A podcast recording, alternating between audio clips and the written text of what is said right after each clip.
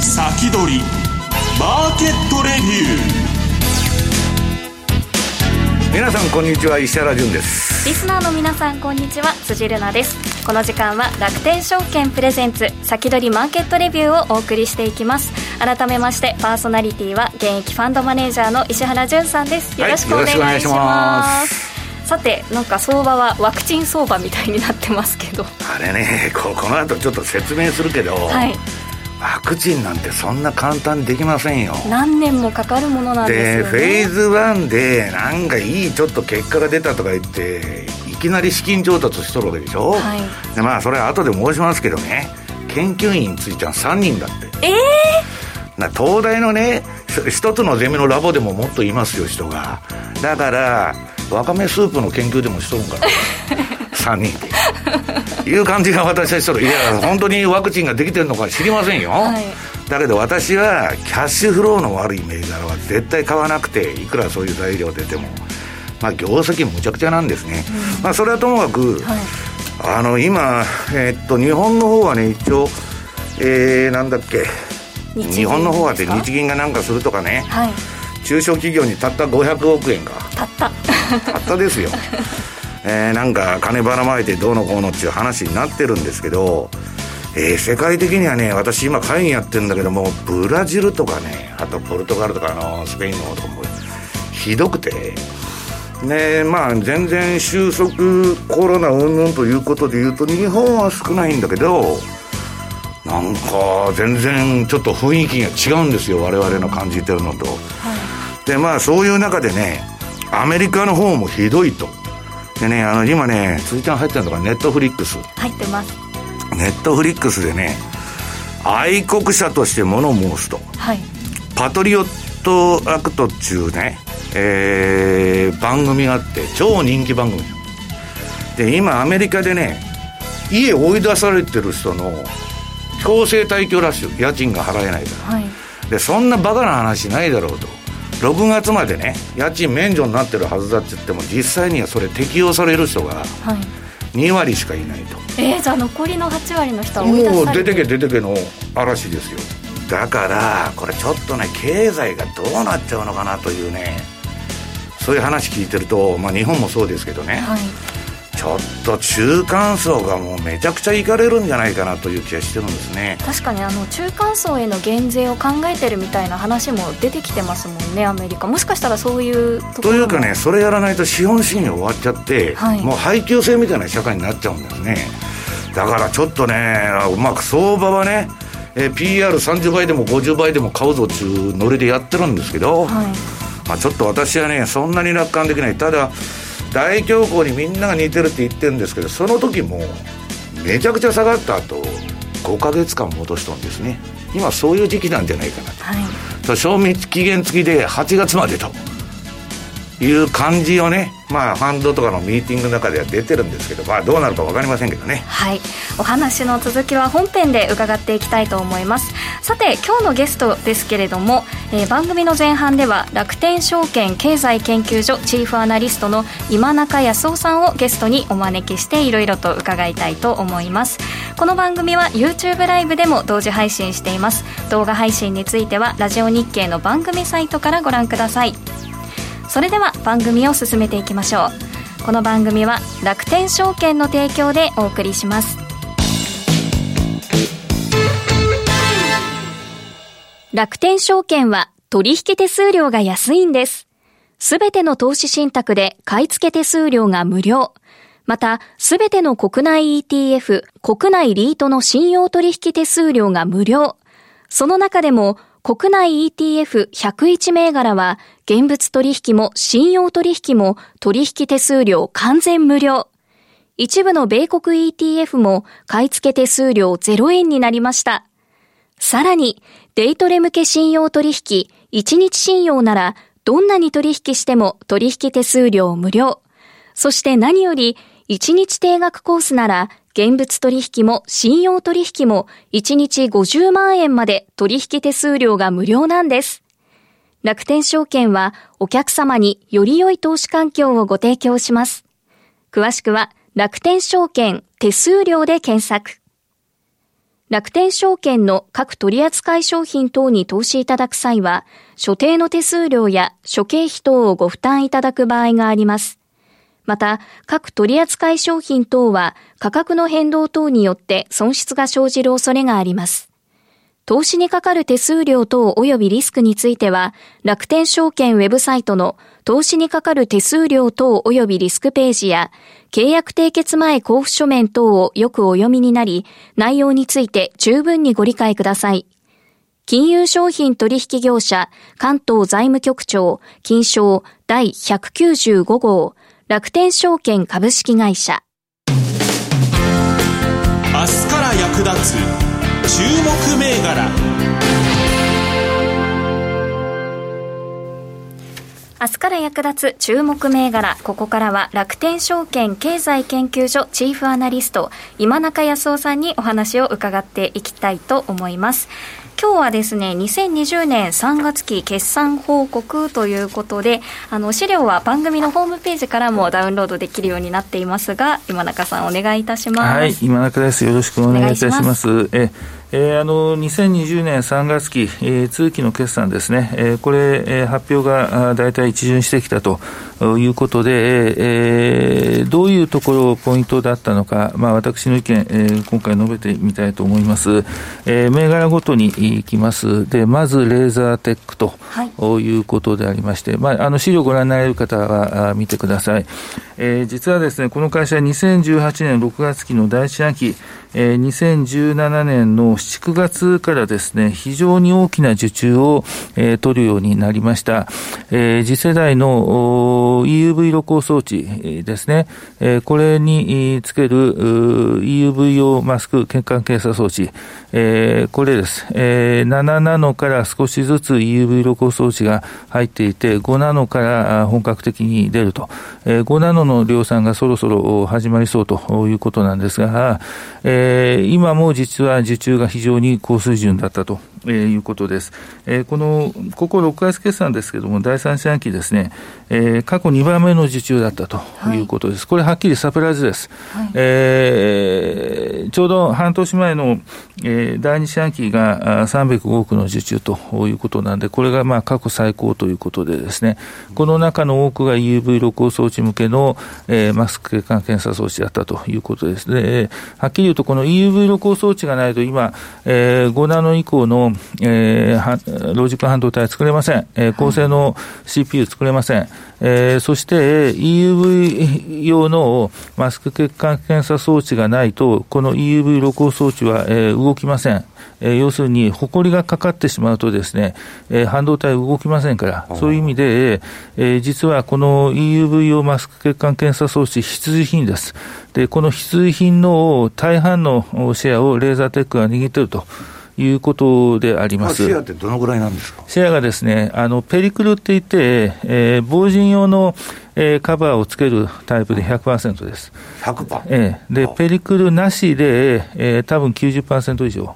あるはずです。競合相手が KLA テコール。これアメリカの非常に大手の、えー、検査装置のメーカーですけどね。あのかなりそこではいい線いった、あの、相当いいマシンを今出していると。ということですね。で、えー、受注残がですね、この6月期の見通しで1000を超えるということであります。うん、1年前に比べて受注残倍近くなっているということです。で、受注がどうも来期もですね、減らないですね。えー、少しずつ増えるかもしれませんということで、ね、競合もそんな簡単に入ってくれないわけですか、えーと、難しいです、そもそも EUV が難しいんで、はい。えー、あのレーザーテックっていうと、TSMC の関係がちょっと気になるところだと思うんですけど、TSMC、はい、あの、はい、ファーウェイとのあの受注をちょっとやめようという米中対立の関係で、ああいう影響はどうなりますか、あの今回ですね、そこが一つのポイントになるんですけれども、結局ですね、アメリカが完全ターゲットにしているのが、ファーウェイ一社なんですよ、うん、要するに中国に対して最先端の半導体を出すなと言ってるわけじゃないんですよね。うん、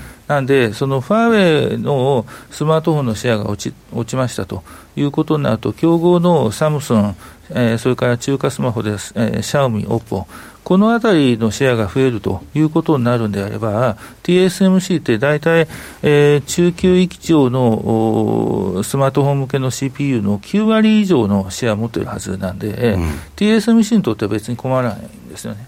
それからあのやはりその 5G スマホですね、えー、中華スマホだけで、えー、なくて、いろんな会社があ作っているということでもありますし、あの例えばスマあのファーウェイの 5G の基地局がだめですという話になるんだったら、他の競合メーカーに半導体出せばいいということになるわけです。あと、スマホだけじゃなくて、高性能パソコン、それから高性能サーバー、うん、これの CPU の需要が今、非常に活発に動いていると。いうことなんで、TSMC ってその分野でも実は大手です。あの、AMD の7ナノ CPU は TSMC が住宅販売、住宅生産してるんですね。まあ、そういう意味ではプラスマイナスありますけども、えー、特に大きなマイナスには今回ならないんじゃないかなと。あの、半導体製造装置についてみるとですね、やはり TSMC の本体の設備投資の増強、これが続いているということと、アメリカに今回新たに工場を作る、その結構決定をしたと。この辺がやはりポイントになってくると思います。はい、で、まあ、あの、業績見通し、次の表を見ていただくと、こういうふうにですね、結構今回も好業績あるんじゃないかなというふうに私は思ってます。で、アドバンテストも次のページなんですけどアドバンテストもこういうふうに、メモリーテスターがですね、えー、伸びてきて、えー、ロジックテスター、SOC テスターって言いますけど、これが回復してきていると。いうことですね。えー、業績見通し、これアドバンテスト第一四半期しかもう出さなかったんで、えー、通期は従来予想、私が予想してたものと据え置いてます。まあちょっと強いかもしれませんけども、第一四半期ちょっと実際にどういう状況になるかというのを確認したいなというふうに思ってます。あの、レーザーテックの受注がなんで重要かというと、レーザーテックの受注が伸びている限りですね、えー、前工程は伸びるんですよ。で、次のページ見ていただくと、えー、東京エレクトロンのこれ、まあ、もう前工程の代表企業ですけれども、ここの売り上げが、えー大えーと、4、6月期、昨年の4、6月期が大底で、え順次回復してきていると。なんで、前工程が動いているわけなんで、前工程の生産が開始されされて、えー、最先端半導体の生産量が増えれば、メモリはまた増えメモリテスターも、えー、ロジックテスターも増え始めると。こういう予測が立つようになりますんで、実際にそうなのかどうか、これはもうアドバンテスト、えー、ちょっと第一四半期、やはり確認してみる必要があるかなというふうに思います。まあ、東京エレクトロンもですね、えー、今期、え、業績回復ということが期待していいかなと思います。それからもう一つですね、シリコンウェハーが回復してきているということをですね、これはどういうことかというとですね、あの、えー、メモリーメーカーが持っていたシリコンウェハーの社内在庫、これが生産調整で、えー、どんどん減っていったということ、それから1、3月期に TSMC が、えー、5ナノ、ああの、えっと、5G 向けのですね、CPU、えー、大幅増産しているということ、えー、それとですね、3月にコロナショックの影響で、えー、在庫の積み増しを大手のメモリーメーカー、ロジック半導体のメーカーがやったということです。ですね。で、それによって、本来だったら、1、3月期が大底になるところが、1、3月期回復したということであります。で、その結果、えー、新越価格、どうかというと、新越価格の場合ですね、大きく、えー、化学品と、えー、半導体シリコンウェハーの関連ですね、この2つに分かれるんですけれども、まあ、そのアメリカの景気は悪いんで、その化学品良くない。えー、ただシリコンウェハーが回復してきているということなんで、えー、まあ、前期は全体で業績を加え、今期は10%強の増益ぐらいにはなるかなというふうに考えています。あと、サムコなんですけども、そのグラフなんですが、あのサムコの場合、これもシリコンウェハーしかやってない会社ですね、えー、業績があこの1、3月期、えー、回復してきていると。いうことです。あの、サムコの場合ですね、300ミリウェーハーという主力のウェーハーサイズがありますけれども、ここの大体8割が長期契約、で、20%が四半期ごとに値決めするスポットになります。このスポット価格まだ下がり続けているんですが、ようやく4、6月期には底打ちそうだということなんで、このサムコの業績回復もいよいよ本当になってくるかなというふうに思います。まあ、あの四半期ごとに、見た方がいいんですけども、サムコンのですね、こういうシリコンウェアの関連、ちょっと注目してみるといいかなというふうに考えております。で、えー、ちょっと遊びの方向ですけれども、この集まれ動物の森、はい、えー、これ、日本での数字ですけど、堅調に売れてるということですね。えー、4、6月期にですね、私の大雑把な試算で、追加で800万本から、全世界で800から最大1000万本ぐらいの追加が、えー、どうもあるかもしれないなということです。えー、会社の出荷ベースで、えー、3月末までに1100万本強の出荷がありました。えー、プラス1000万本が、えー、プラス800から1000万本ぐらいが、えー、第一四半期であって、えー、ひょっとしたらですけども、えー、年内に累計3000万本とかですね、そういう前代未聞の数字、ひょっとして、えー、あるかもしれません。もうこれまさに、えー、巣ごもりです。で、働く市場の場合は、働く場合はですね、もう自主解除のと,、ところが出てますんで、働かないといけないんですけども、はい、えー、映画館はやっと開いたところを見てみるとですね、えー、席が一つごと、で、売上半減ですから、うん、えー、旧作が多いんですよ。うん、えーそれから音楽ライブはまだだめ、うん、えー、逆にキャあの浜崎あゆみさんの全国ツアーキャンセルになっちゃったと、それから演劇も7、8の、えー、東方演劇の全国ツアーキャンセルになっちゃったということなんで、リアルのエンタメがまだだめなんですよね、そうすると、遊ぶときはまだすご持ってないとどうもいかんのかなと。いうことなんで、任天堂にとってこれ、初心者のゲームユーザーを獲得する、非常にいい今、チャンスができてるのかなというふうに思います。あと、ちょっと資料出してないんですけども、えー、ソニーどう考えたらいいのかというのはですね、はい、今ちょっといろいろ頭巡らしてるんですけども、一旦ちょっと見送った方がいいのかなというのが、えー、今のところ私が、えー、考えているところですね。いや私ね、ちょっと今中さんに聞きたかったのは、はい、トランプがまたファイウェイとドンパチやってるでしょ、えー、で中国に対してガンガン当たってるじゃないですか、えー、あれは 5G にはどういう影響出るんですか、さっきの TSMC みたいな裏方がまあわーっとなって、ファーウェイから受注中止とかそういうことをやっとるんですけど、えー、その 5G は本来、ファーウェイがいいって言われてたじゃないですか。えー、そうです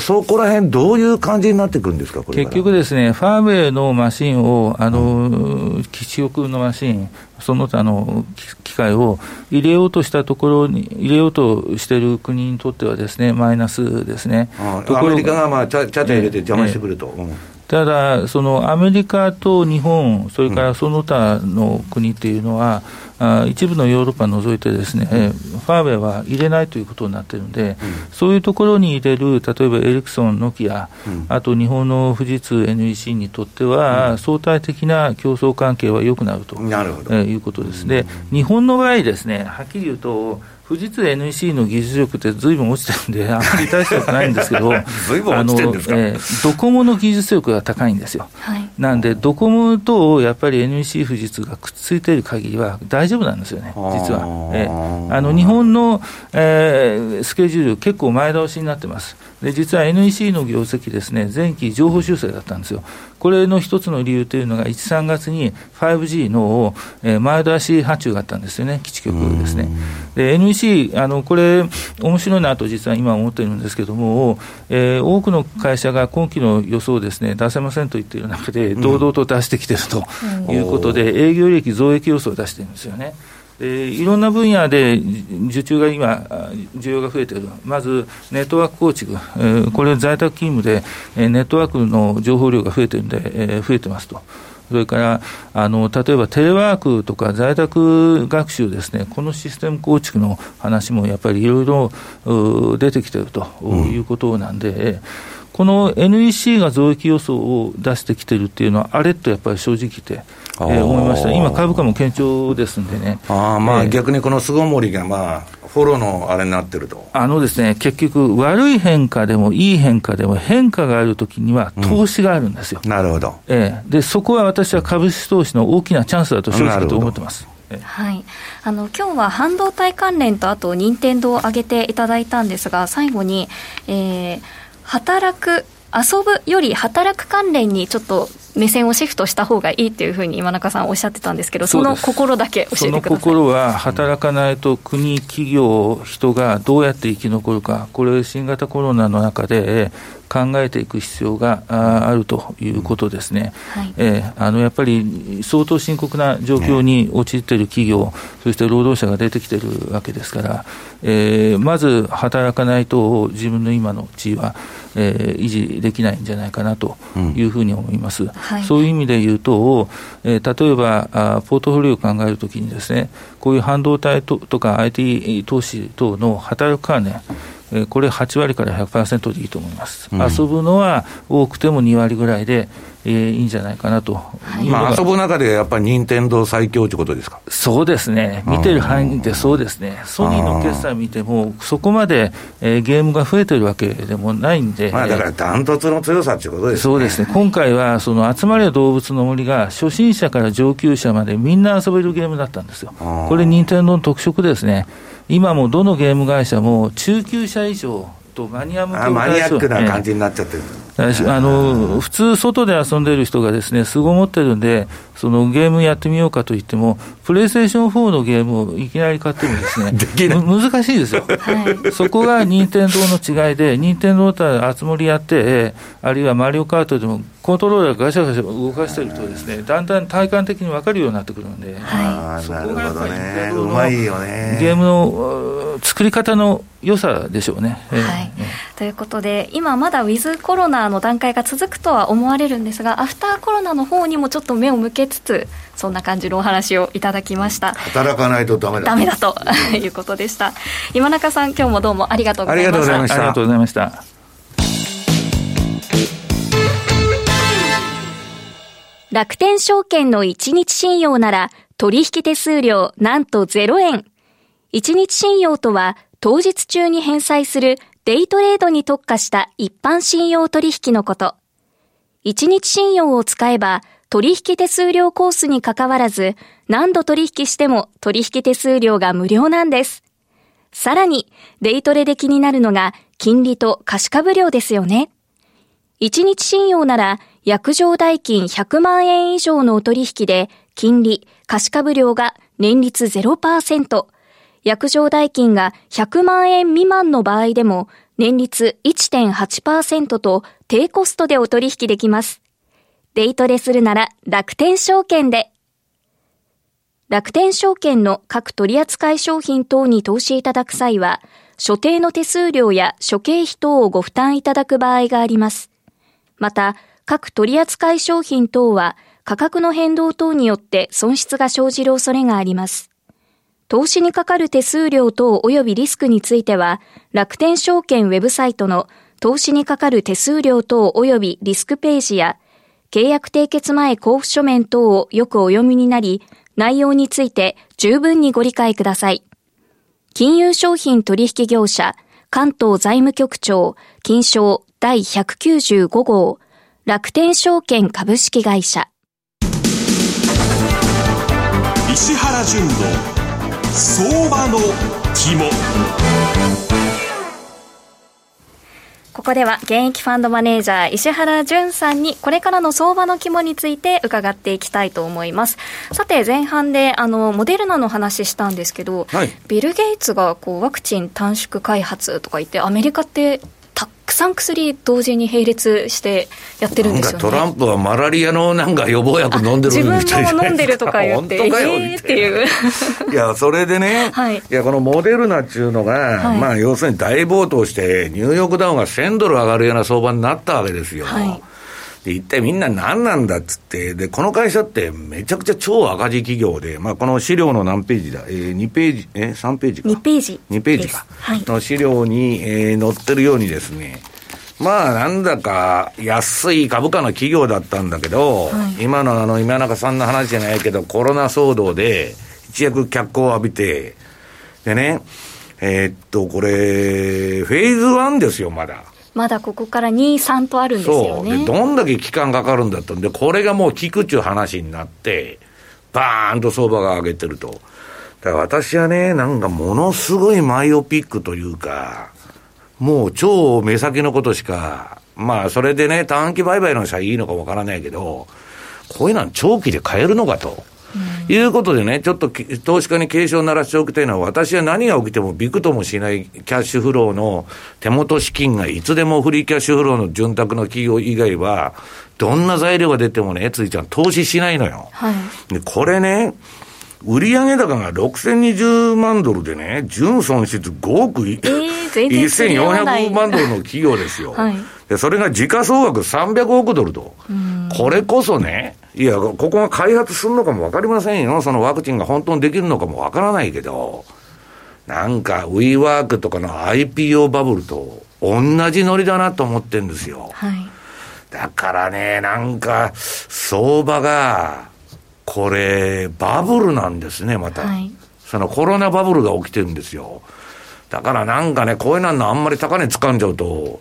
あの、一生の高値掴んじゃうんじゃねえかなと、い、う気もしないでもないと、だから私はもうキャッシュフローの盤石なものだけじっくりとやりましょうということを言ってるんですけど、はい、さっきの任天堂なんていうのは全然心配ないんですけど、ちょっとこんなもんばっか上げててね、大丈夫なのかよと。はいいう、ちょっとね、器具があったんで、はい、えー、申しておきたいということで持ってきたんですけどね。はい。あのー、駆け出しの企業に投資しているといえば気になるのはやっぱソフトバンクの方だと思うんですけれども。スタートアップね。はい、スタートアップ。いや、ソフトバンクもね、これも延長戦にもう入ったかもわからないんだけど、はいソフトバンクはね、もう YouTuber だとかなんだとかいろんな人が潰れる潰れるのオンパレードで、まあわーわーわーそれでまあアクセス取れるか知らないけどやってるのか知らないけど、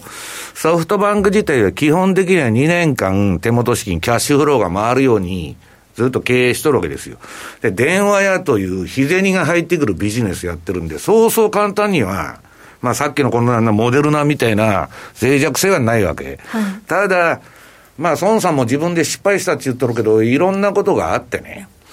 まあ、あのー、あれなんですけど、今ね、ちょっともう延長戦でちょっとやろうと思ってるんですけど、あの、物言う株主に狙われとるでしょ？はい。でね、あれっちゅうのは、アリババの含み益が、バカみたいにやるから、ソフトバンクを解体すれば、はい。儲かっちゃうんですね、解体。マーさん逃げちゃいましたね。え？ジャック・マーさん逃げちゃいました、ね、逃げたっていうか、まあ、柳井さんもやめて、どうのこの、いろんな人が、はい、まあ、それを見てね、その沈む船からネズミが逃げとるという人がいるんですけど、あの、確かにね、まあそういう面もあるのかもわからないけど、とにかく両立てて膨らまして、かあのね、ついちゃん、サメというのは、はい。はい、前に泳げなくなって、止まると死ぬんですよ。そうなんですね。ひたすら拡大、ひたすら前に泳いでいかないとダメなの、はい、サメは、はい、止まったら死んじゃうの。で、例えばまあどことは言いませんけど、なんとかホテルとかね、はい、なんとか電気とか、はい、まあソフトバンクもそうだけど、ひたすら拡大路線。資産と負債と両方。で、それはね、拡大が止まったら死ぬんですよ。だから常に拡大していかないといけないんですけどね、まあ、もう時間ないんでね。ぴったり音楽が始まりました。そう。もうあのそれは延長戦でちょっとやりますんで、はい、はい、あの今回のソフトバンクの会見では孫さんかなり名言や面白いあの 名言ってどっちの名言だどっちもかもしれませんねとか言って 失礼なこと言って迷う迷う。ななんか暗い会見だったって辻ちゃんが言ってた。お通夜みたいなように見えたんですけれども、まあ、ここのノリはちょっと延長戦の方で、はいはい、やっていきたいと思います、はいえー、この後の続きは YouTube の限定配信でご覧ください。石原潤さんここまでどうもありがとうございました、はい、この番組は楽天証券の提供でお送りしました。